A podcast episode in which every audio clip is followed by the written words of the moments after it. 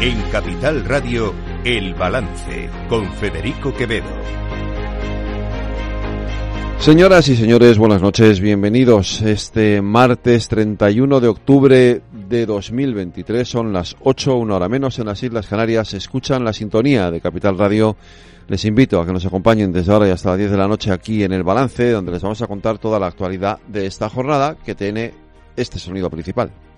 Juro desempeñar fielmente mis funciones, guardar y hacer guardar la Constitución y las leyes, respetar los derechos de los ciudadanos y de las comunidades autónomas y fidelidad al rey.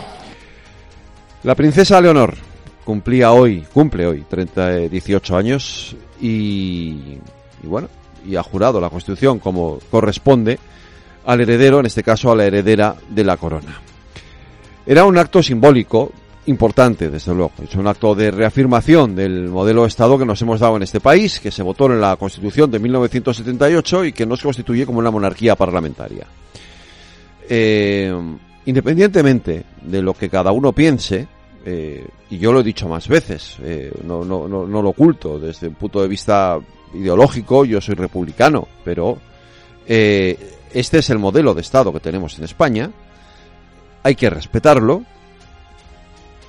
y además debemos reconocer, y yo lo reconozco, que tenemos una monarquía que eh, en la actualidad, en la actualidad, y me interesa mucho hacer esa precisión, es una monarquía ejemplar.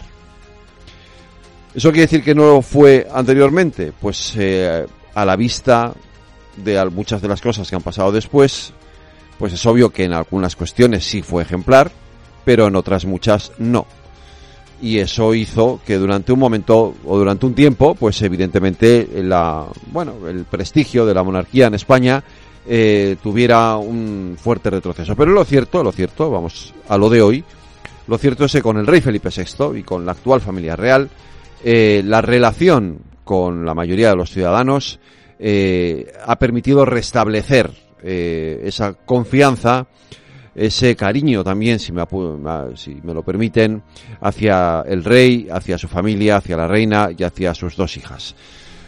Por lo tanto, hay garantías de continuidad.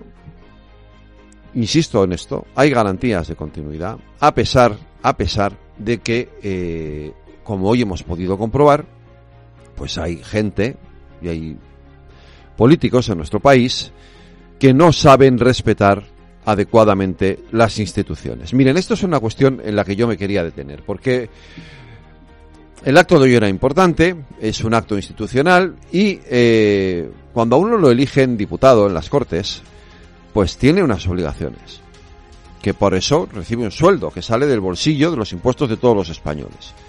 Y del mismo modo que en su día yo dije y insisto en ello, en que si a los diputados de Vox no quieren estar en el Congreso porque han puesto pinganillos y no les gusta y sueltan el pinganillo y se van, habría que quitarles el sueldo de ese día. Hoy, hoy, habría, por como mínimo, como mínimo, que restarles un día de sueldo a todos los diputados independentistas, todos ellos socios de Pedro Sánchez, que no han acudido, que no han estado presentes en el acto de jura de la Constitución de la princesa Leonor. Porque es su obligación estar ahí les guste o no. Es su obligación.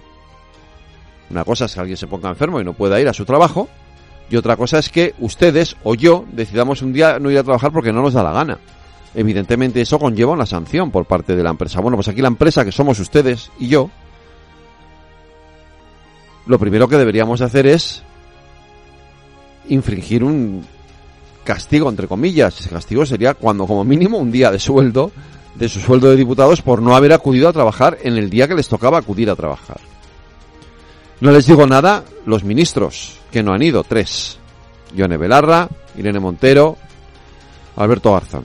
No han estado. Deberían haber estado. Menos mal que ha estado Yolanda Díaz, porque ya hubiese sido el colmo que la socia de gobierno de Pedro Sánchez no estuviera en un acto como el de hoy pero los otros tres, los otros tres también son socios de gobierno, forman parte del gobierno. Este es el respeto a las instituciones que tienen algunos partidos. Claro, no me extraña tampoco. Luego, visto lo que vimos ayer, visto cómo el número 3 del PSOE se sentaba, que solo le faltaba limpiarle los zapatos a Carles Puigdemont y llamándole presidente cuando no es ni presidente ni es nada, y que solo le faltó pedirle perdón por, no sé, sabemos muy bien por qué todavía.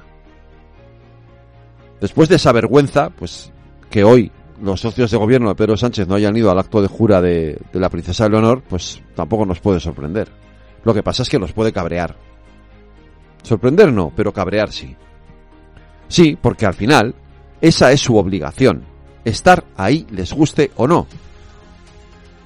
¿O es que cuando sale a hablar a la tribuna,